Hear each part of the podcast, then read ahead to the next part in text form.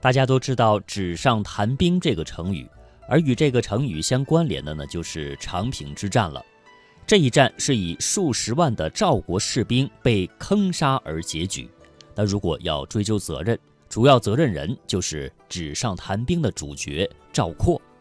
然而，战争从来就是和外交、政治、经济等紧紧地捆在一起的。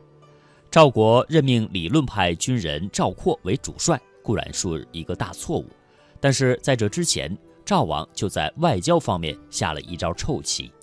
到底是怎么回事呢？我来跟大家说一说。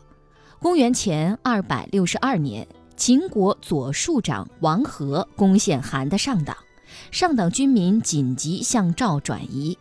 赵国要和秦国争夺战略空间，于是派老将廉颇带兵驻守长平，安置上党难民。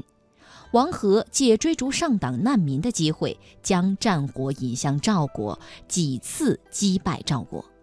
赵国君臣召开紧急会议，大臣楼昌提议派使者向秦国求和，讲构就是请呃请购就是请和，于清却提出相反的建议。他说：“请和的主动权在秦国手里，然而秦国并没有停战的意思，他们铁了心要在军事上打垮我们。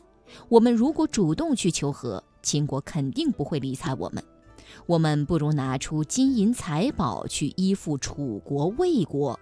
楚魏两国如果接受，秦就会怀疑我们达成合纵的协议，害怕我们联合。”此时再向秦国求和，就能达成目标。于清认为，所谓求和，应该是联合弱者，逼着强者坐下来和谈，背后有盟友撑腰，至少能够把握部分主动权。而如果直接向强者求和，这种求就是哀求和乞求。一则因为主动权完全掌握在敌人手里，既然连主动权都完全掌握了，还有和谈的必要吗？二则呢是绕开盟友和敌人谈判，会导致盟友们置身事外，觉得没有必要帮你，更何况还无利可图呢？可惜赵王没有听从于清的建议，而是直接向秦求和。这一招臭棋就导致在长平之战中，当赵括军队被围困的时候，诸侯国没有一个施以援手，看着赵军被困死、被歼灭。单方面向强者求和，其实就是孤立自己。